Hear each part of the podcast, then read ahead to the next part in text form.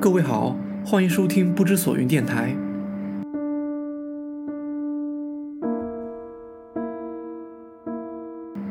用思想做眼睛，凝视复杂的世界，沉思传世的问题，在一场音频的旅途中得到短暂的答复。不知所云，用流变凝望永恒。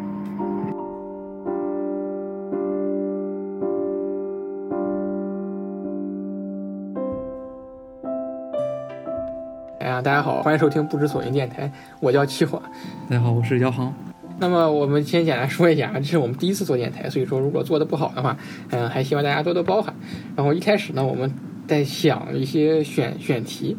就是也比较纠结了，就是因为第一次电台没有什么没有什么经验，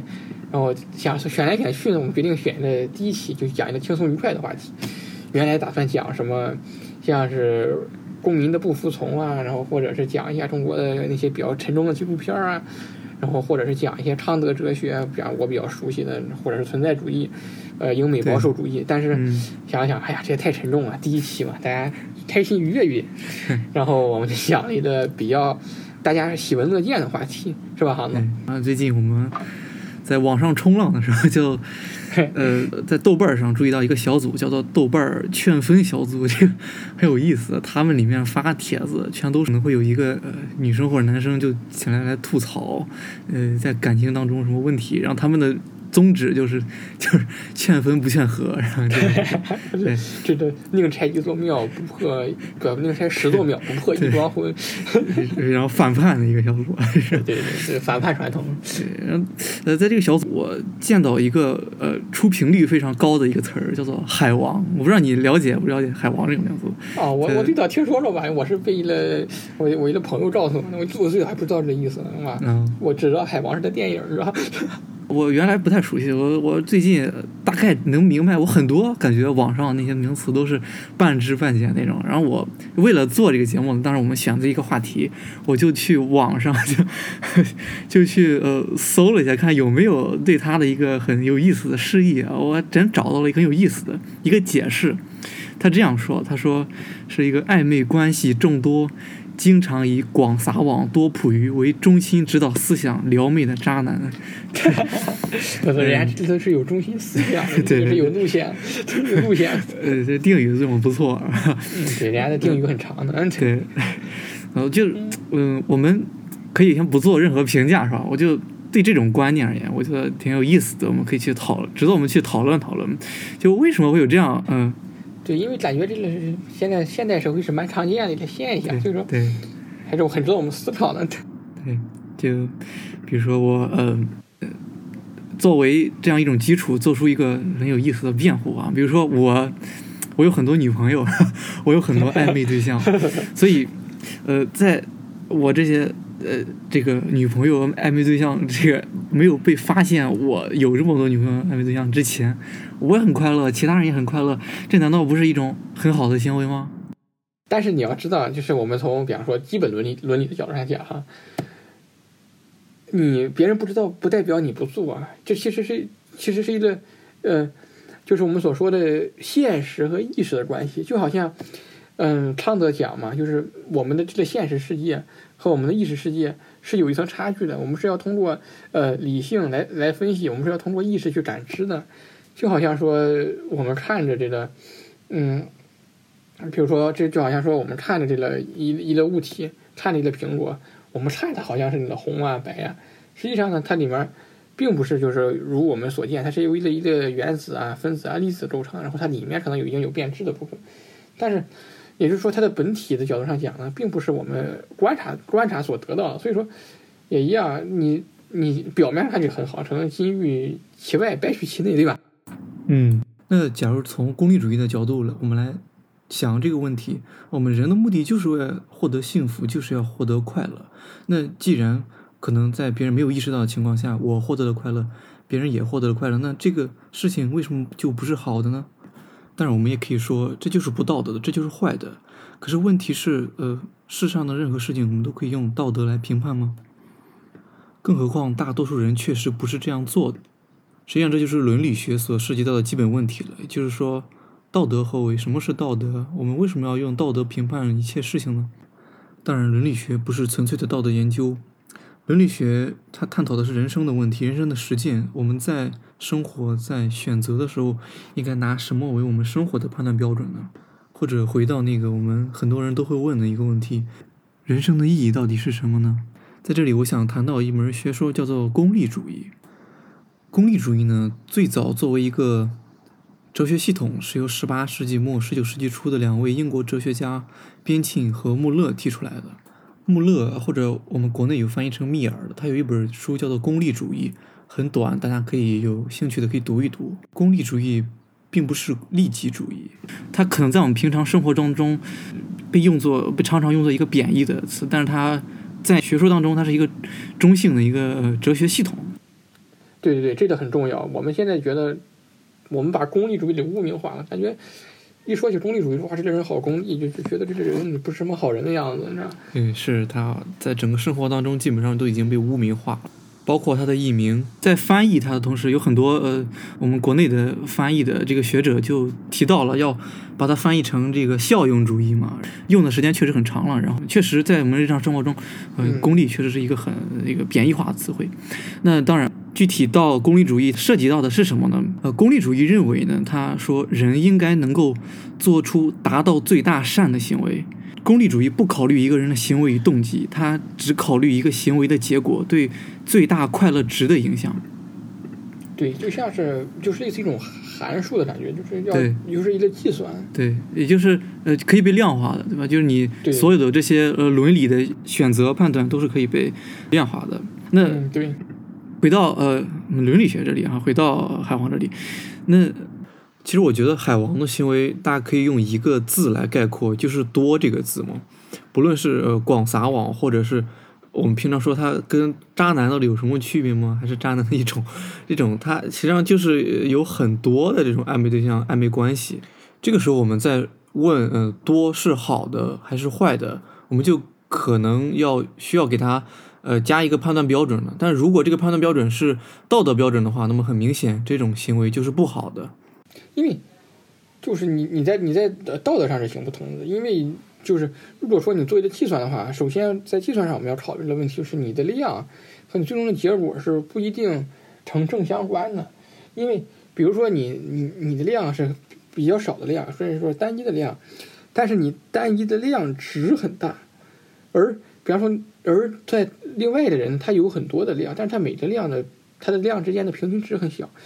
最后做计算的时候，他说不准到底是谁大还是谁小，这个都是不好说的。然后再一个就是，如果说我们抛开量的概念，我们现在要讨论的是道德问题，那么他就会背背上比相对沉重的负担，因为你要考虑到的是责任，你要考虑到的是义务，你要考虑到的是对等的关系，然后相互尊重。这些问题很多是无法被量化，因为对，呃，量化它背后还会包含那种商品性的那种概念，但是很多东西是无法被交交易的嘛，无法作为商品。对，实际上这也是功利主义苦乐计算内在逻辑的一种缺陷。那我们再回到刚才那个问题，也就是我们换一种刚才这个多的另一种思考方式，就如果这种判断标准是快乐，我们不把。道德当做判断标准，把道德判断标准当做是快乐、呃愉悦，那这个多是好的吗？可能在这种条件下，在功利主义的价值观当中，如果就是给我带来极大的快乐，就是符合我的判断标准，那么这就是我要去做的，在这种价值观上要去做的，可能就是善的。一，他在这种价值观当中的善。当然，这提到这个齐桓刚才提到一个问题，就是这个量化计算的事情啊。啊，就边沁而言，他认为。在感受当中，也就是在快乐这种感受当中，幸福和快乐是同质的，就可以比较和量化计算，对吧？他也有很多，他提出很多原则，呃，判断方法，什么强烈性啊、持久性啊、可靠性，这些都是判断这种快乐量的一种方法。那这个时候，我们把函数化成一个不等式，将等号后面的东西变成一种我们能够计算出来的量。那么这个时候，我们就可以根据这种量做出我们自己的判断了，也就是功利主义。把快乐当做自己判断的一种内在的逻辑。那么，在穆勒的功利主义快乐苦乐计算观当中呢，他将快乐的质当做判判断的一个非常重要的标准，而不是简简单单的像边沁的那种快乐的量一样。他认为，我们如果要以快乐作为选择的话，那我们一定要承认，某种快乐是要比其他的快乐更要高级的，某种感受是比其他的感受更要高级的。对他这个在数学角度上讲，在数学角度上讲我们要考虑的主要问题是，呃，这系数问题。对，系数，就是如果说你把它作为一个自变量和因变量来角度上讲，就是 x 轴和 y 轴嘛。你的 x 轴上，比方说，呃，也也它，而且它不只是一个变量，嗯。它可能是几元几次次方程嗯几元几次方程，也就是说，它的自变量可以有 a，可以有 b，有 x，然后再有一个 z 啊，或者有什么的。对然后这种，这比方说它六种六种计算方法代表上六个自变量，嗯那么六个自变量前的系数就决定了这个自变量所能产生的 y 值，所能产生的结果值。从这个角度上来讲呢，这个系数是变就就会变得尤为重要，然后从而影响最终的结果。我们刚才讨论到这个自变量的问题，也就是说自变量，我在这个穆勒的定论当中呢，幸福依旧是可以被量化的。对，但是我们在自变量当中会加入一个非常重要的因素，就是理性对。以及理性背后的道德。对，确实，穆勒在这方面认识到的就是要将，呃，原先功利主义苦乐计算观当中简简单的将快乐的量当做判断标准，而现在加需要加上你另外的一些道德基础，另外的一些理性基础，另外的一些可能在我们看来是呃更符合人的这种设定的这样一种东西。涉及到道德基础，其实，在边沁的功利主义观当中呢，对功道德基础这件事情，它自己去叙述的不是很多，但实际上，如果一个伦理学它要发生它自己的效应，或者说能被说能能说服别人，而不是成为一种泛泛的东西，它必须要有一种呃道德基础嘛，也就是它至少有一种能让人觉得在逻辑之外的，还可可以让你信服跟信仰的那种东西。呃，穆勒他自己、加了这两两个观点，他认为。呃，功利主义它自身有两种，一个外在的，一个内在的约束。外在的就是对于世间万物的一种敬畏，就是说对于呃道德呃对于道德对于那些很呃善的信仰有一种外在的敬畏，这是外在的约束。那到了内在呢，就是你自己一个人的良心，呃，这也是他为功利主义道德观能够树立起来所打下的一种基础。对，然后在这儿呢，我们要呃给大家补充的知识就是这个样子哈。在哲从哲学的角度上讲，一切的伦理学啊，其实都是通过本本体论，也就是说主要的哲学形而上学而推导出来的伦理学。伦理学本身呢，它要有很强的形而上学基础，或者说有很强的本体哲学基础。也就是说，就比如说康德，你要首先有纯粹理性批判，然后界定人的理性啊，界定人的知性啊，界定人的呃先天综合判断，像把人的种种。最基本的先天的本体的东西找清楚，意识找清楚，然后呢，再从中推演出来。比方说，康德认为我们要敬畏上帝，因为有的东西是不可知的，有鲜艳的东西，所以我们很多东西是不可知的。由此，我们可以得到的结论是我们需要敬畏上帝，然后再就是上帝的道德，然后人心目中唯一值就是值得敬畏的东西就是。内心中的道德和天上的繁星，这不就是康德康德说的？嗯，对，对，就是那句“头顶的星空和心中的道德律”。也就是说，功功利主义的伦理学也不是孤立存在的。功利主义的伦理学呢，它同时也要结合英国十七世纪啊、十八世纪的时候，还是主要是英国哲学，他们还没有和美国哲学后期呢，嗯，所谓语言哲学啊，就是英美哲学和现在的英美哲学是有区别的。之前。之前所他们所争论的，像边沁他们所争论的，依然是经验主义和唯理主义，嗯、就是欧洲大陆哲学和英国的经验主义的争论。然后他们更更多的是偏向建立在英国经验主义哲学的基础上，然后以及部分的所谓基督教的这方面的价值观而建立的一套哲学。然后这里面呢，就会有很多其他的概念，比方说，因为它它所谓的功利主义，它要建立在这等价交换的基础上。就是它这里面对自由也有很大的界定，比如说这个穆勒，他以前写过一本非常有名的书叫《论自由》，这本书就是就是也得同时也得后期的这些伦理学铺垫了很多事儿，但是这里我没法细讲，回头我们会细讲欧美保守主义里面穆勒啊的《论自由》就是很重要的一环。然后我们继续 move on，然后到下一个话题。那前面我们提到呢，功利主义有一个基本的争论，也就是道德与否究竟与什么是有关系的呢？在功利主义的逻辑里，追求最大多数人的最大幸福，就是一种道德。穆勒在他的《功利主义》这本书当中呢，对这个原理做出了一个推理。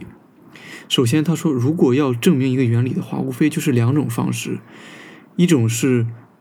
概念的分析，就是通过原理进行推理；那另一种呢，就是诉诸事实。穆勒穆勒认为呢，功利主义的原理只能依靠诉诸事实来证明。于是他想用人类的经验做一个推理。那首先我们可以这样想象：如果我们要证明一个东西，我们能够看到它，那唯一的证据只能是我们真的看到了它。所以，如果我们需要证明一个原理是值得我们去做的，是值得我们去追求的，那么唯一的证据是我们真的在实践这个原理。所以，沿着这个思路继续走下去呢，现在我们只需要证明。人们真的是在追求最大多数人的最大幸福，我们就可以得出我们自己的结论了。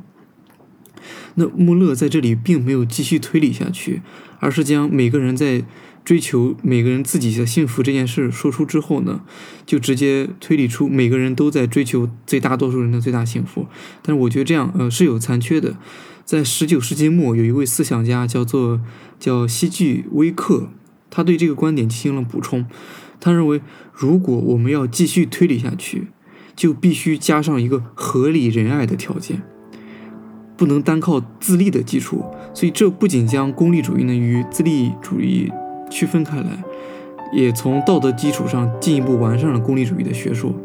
但是，我们介绍功利主义也并不是将这种原则与海王的行为，他们所遵循的原则相互划等号。我们引入伦理学，引入功利主义，我们想讨论。到底什么是好的，什么是坏的？所以，我我们想在这里给大家多提供一些这样多的思考方式。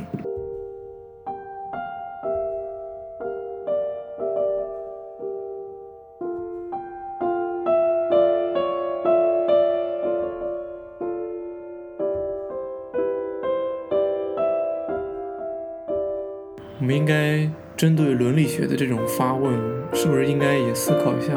我们自己的何为良好爱情，何为良好生活？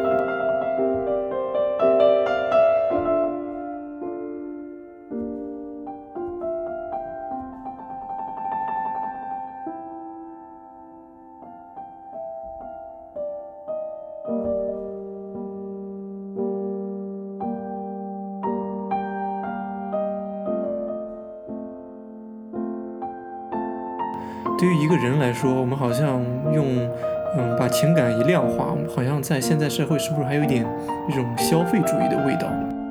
对，这个就是简单来讲哈，我们讲这个异化的问题吧，就是用一个现在流行的词语叫工具人。嗯，就是，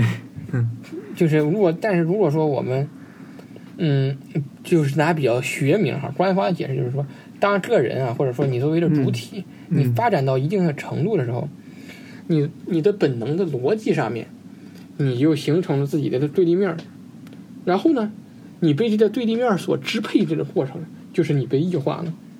也就是说呢，明明是我们主体我们自己啊创造的一些概念，但是呢，这些概念凌驾于我们主体而上，控制了我们自己的行为，也就是被异化了。就是简讲一个非常简单的例子哈，就是我们所说你是这金钱的奴隶，就是钱这个东西哈，我们说从经济学角度上讲，它是一个实际上是一个被人类创造出来的概念，因为最早我们是以物易物，没有钱，后来是贝壳嘛，就是我们所说的钱是人为创造的概念。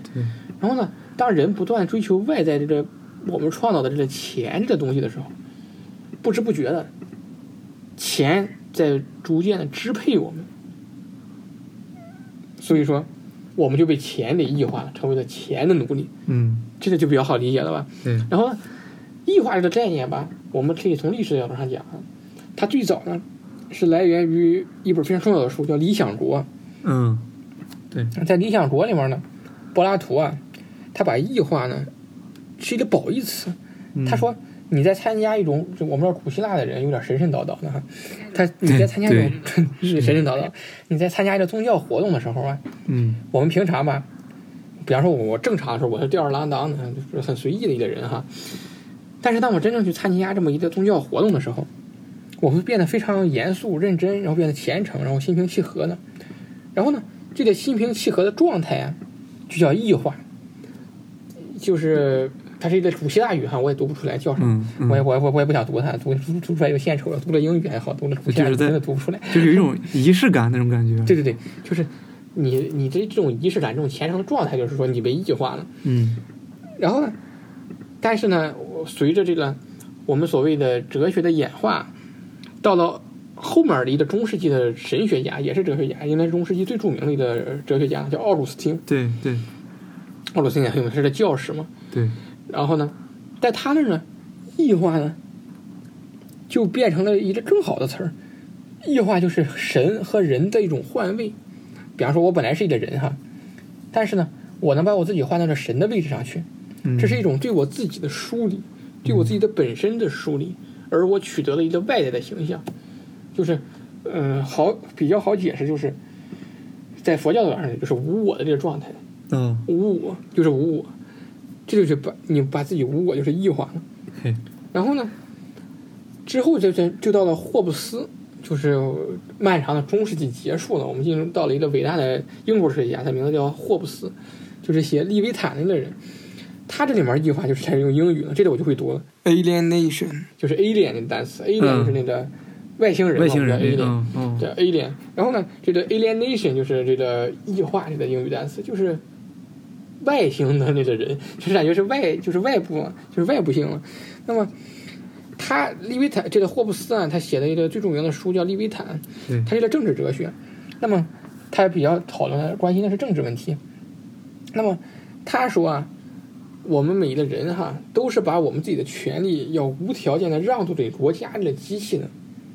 也就是说，我的权利脱离我自己，成为了国家。这个国家呢，得到了我权利的授权，但是却不接受我的限制。这就是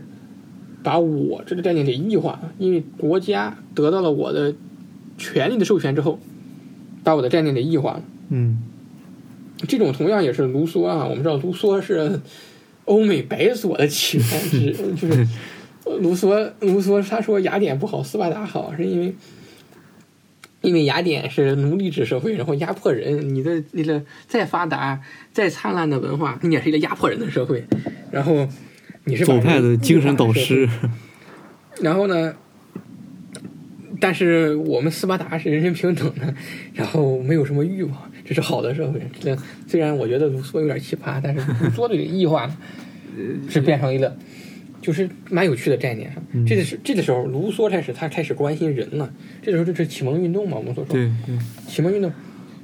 就是关心了人这个概念。就最早我们所说文艺复兴是对人的发现嘛，但是启蒙运动是真正对理性的发现，嗯对人这个主体的理性的发现，这是很重要的。到卢梭这儿开始关心对人的异化，这个异化的字逐渐的变成一个贬义词。然后呢，就到了黑格尔。黑格尔的时候呢，我我们知道黑格尔是就是马克思的，不是马克思的老师哈，那是马克思的精神源泉之一。马克思嗯说句不客气的话，一半的东西都是抄黑格尔的。然后呢，到黑格尔这儿呢，异化哈，它变成一个黑格尔非常重要的中心概念，因为我们知道黑马克思是唯物主义，就是费尔巴哈的唯物主义加上黑格尔的辩证法。对，到了马到了黑格尔这儿，辩证法被和异化的概念进行了整合。举个例子哈，比如说我看一个一个苹果，我非常喜欢苹果，看一个苹果，我看到它的时候呢，我的意识哈是在这个苹果上的，我的脑子都是在想这苹果，我的意识呢外化成了这个苹果，这个苹果被我的意识感受到了，我知道这是一个苹果，但是这个时候呢，它在我脑子里面呢是一个苹果的形式，是一个苹果的意识，嗯而不是苹果本身这个东西，这就是物自体和意识的区别嘛。嗯嗯，就是康德所说的物自体对，就是本我，或者说是本我本体，自在真我之物。呃此在之物，就是黑格尔，也就是那个海德格尔讲的此在之物嗯和我意识的区别。然后呢，我意识到它是一个手机，但是它只是一个被我意外化意识出来的概念，而不是它的本身。嗯也就是说，这是一个自我意识。所以说，当我们在构建外化这一个物的时候，我们呢也要构建一个我，也就是说，这个我也是被在意识中被构建出来的。就是简单讲，我看到了这个东西，我我想到了这个东西，我在想这个东西的时候，没有我怎么想到这个东西呢？就是我也想到了我。嗯，这个这个大家都能理解，这这这是比较辩证嘛，就是所以没有好，没有坏哪有好？没有我哪有这个东西？没有这个东西哪有我？没有不好哪有好？就是这是一个辩证，它是它是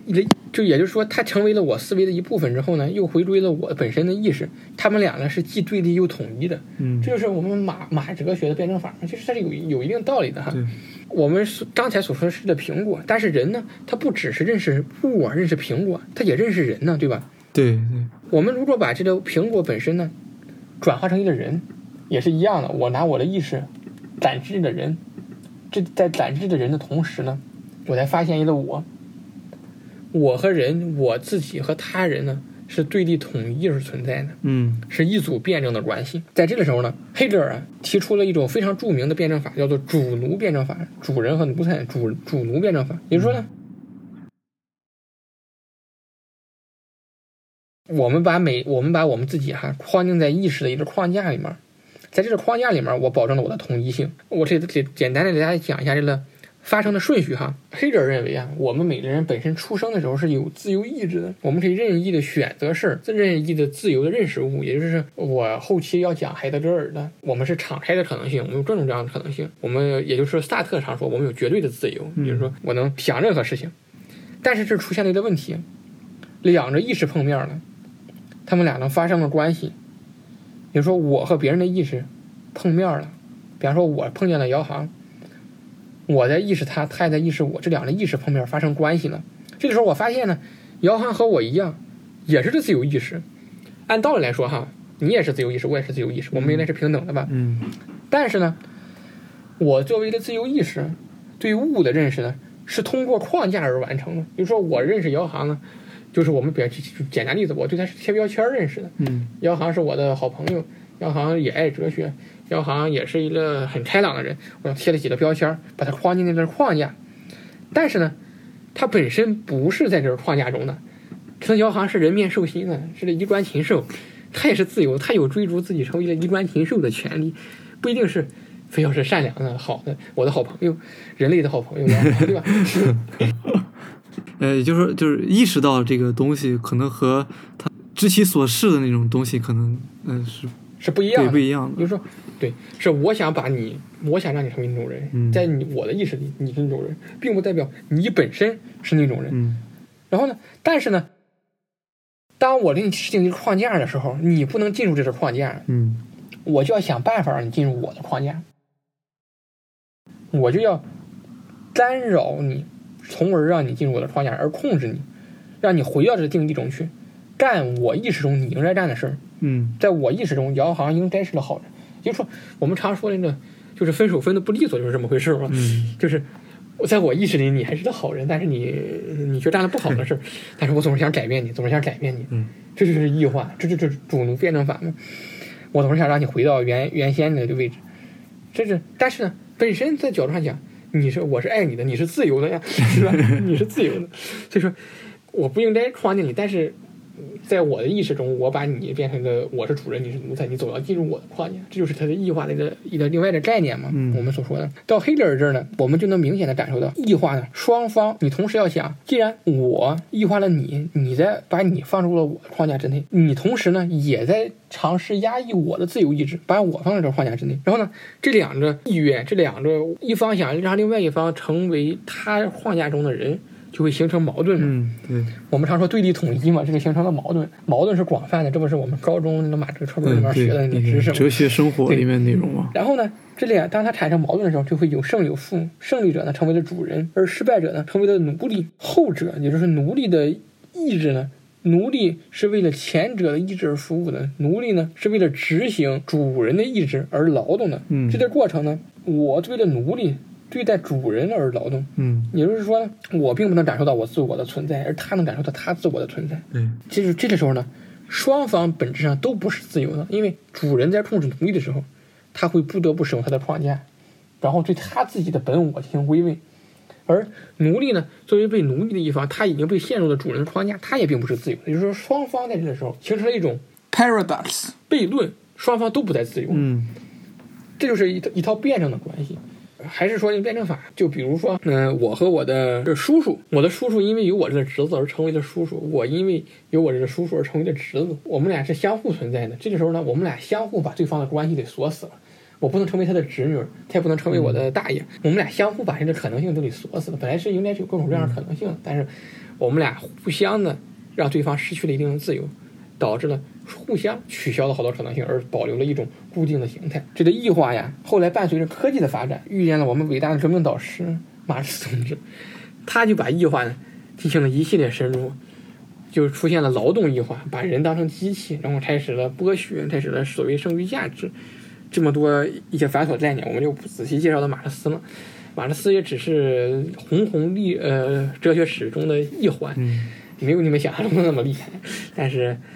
呃，他的思想是有一定价值的。对于我们现在人来说呢，我更多的想介绍的是卢卡奇的物化概念。嗯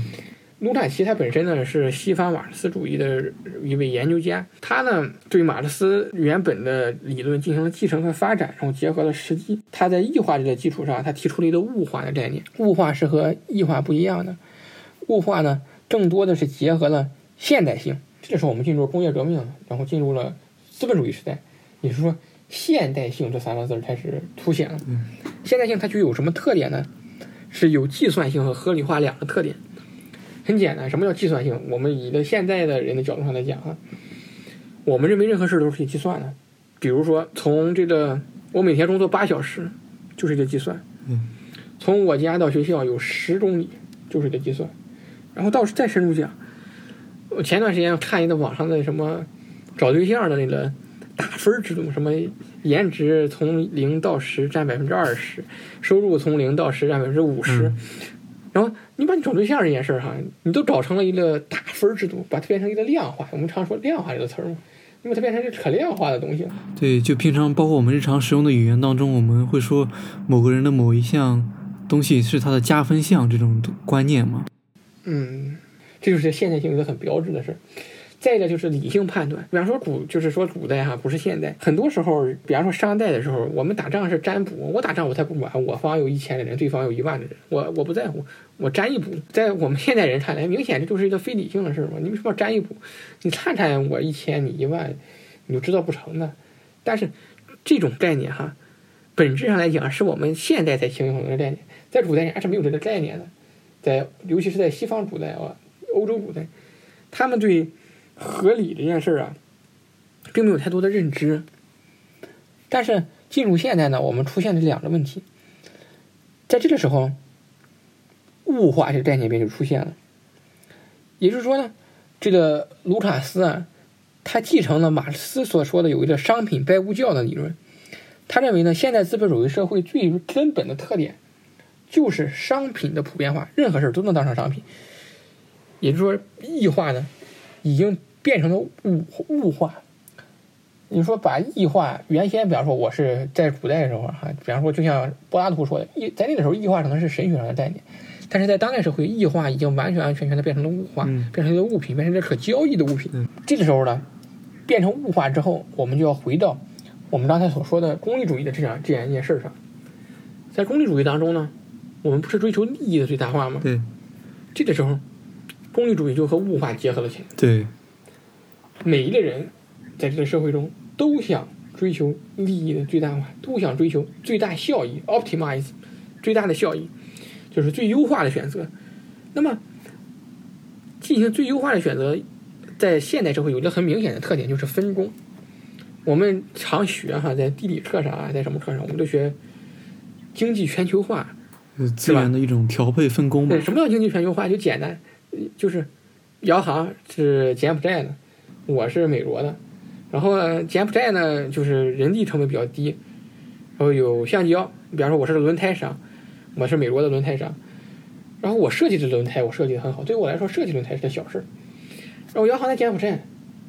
他呢这个采橡胶特别好，人工特别便宜，他能采上橡橡胶。然后呢，小明呢在中国，小明那儿人特别简，特别特别便宜，就是人又便宜，技术又好。这个时候呢，我提供图纸，姚航提供橡胶，小明提供这个技术工人，我们三个人合伙做一个轮胎，然后就把它卖卖到日本，卖到丰田的工厂去。这就是一个典型的、完完全全的最优化分工。在这个社会中呢，我们现在都要讲最优化分工。比如说在生产线上，就是在这条生产线上，有人杀鸡，在一个养鸡场，有人杀鸡，有人分割鸡，有人卖鸡。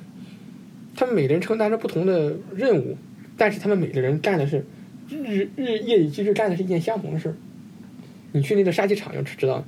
那有的工人他一天就是在杀鸡，他真是他的唯一一件事是杀鸡，他就像那机器人一样不断重复自己的一个动作。嗯那么，在这个时候呢，你人呢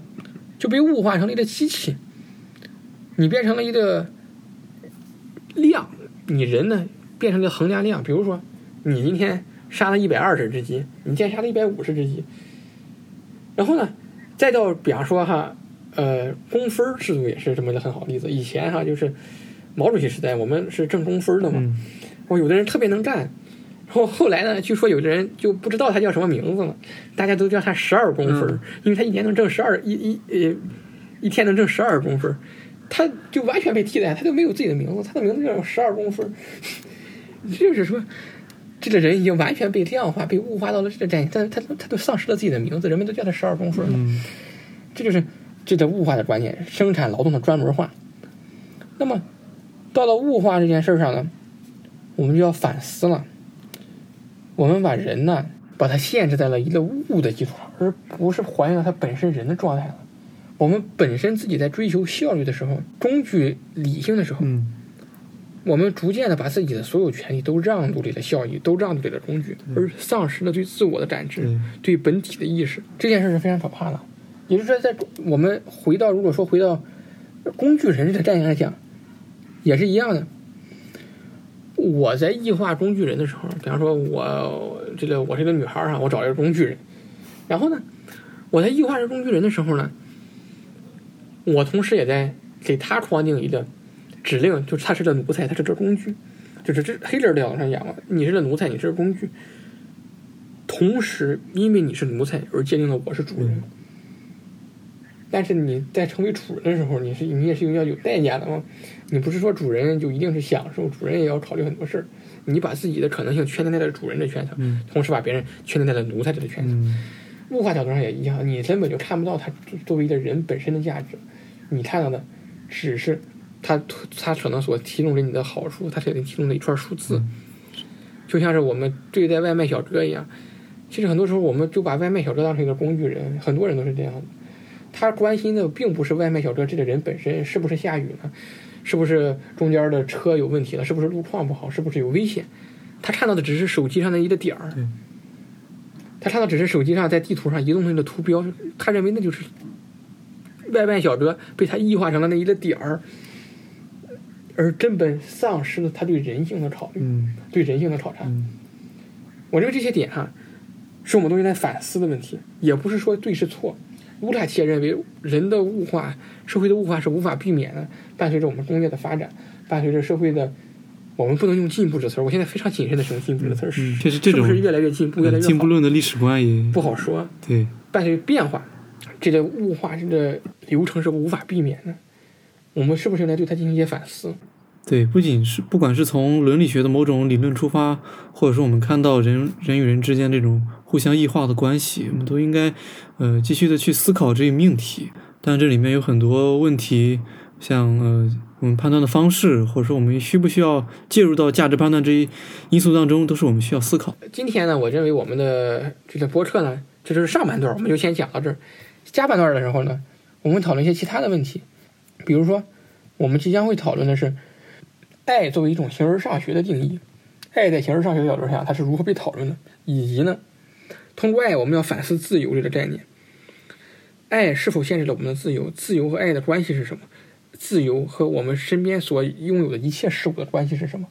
这些都是我们下一集要反思的问题。如果大家对我们的我讲的有什么看法，或者说能指指出我讲的有什么错误，呃，或者是说大家觉得，哎，我也对这个事儿有一些自己的观点，我们欢迎大家留言，然后评论，然后甚至参与到我们之后的讨论当中，嗯、这些都是可能的，嗯、那么我们今天的节目就做到这里，谢谢大家。在每一期节目的结尾，我会推荐给大家一首歌。今天呢，我推荐给大家的这首歌叫 Bob Dylan，呃，就是非常著名的拿诺贝尔文学奖的美国歌手了。他的一首非常有名的歌叫做《Like a Rolling Stone》，但是不是他自己唱的，是他在三十周年出道纪念会上，呃，由其他人来唱的这首《Like a Rolling Stone》。我还是非常喜欢这首歌的，希望大家能听出别有一番风味的感觉。好的，送给大家这首歌，再见。哎，再见。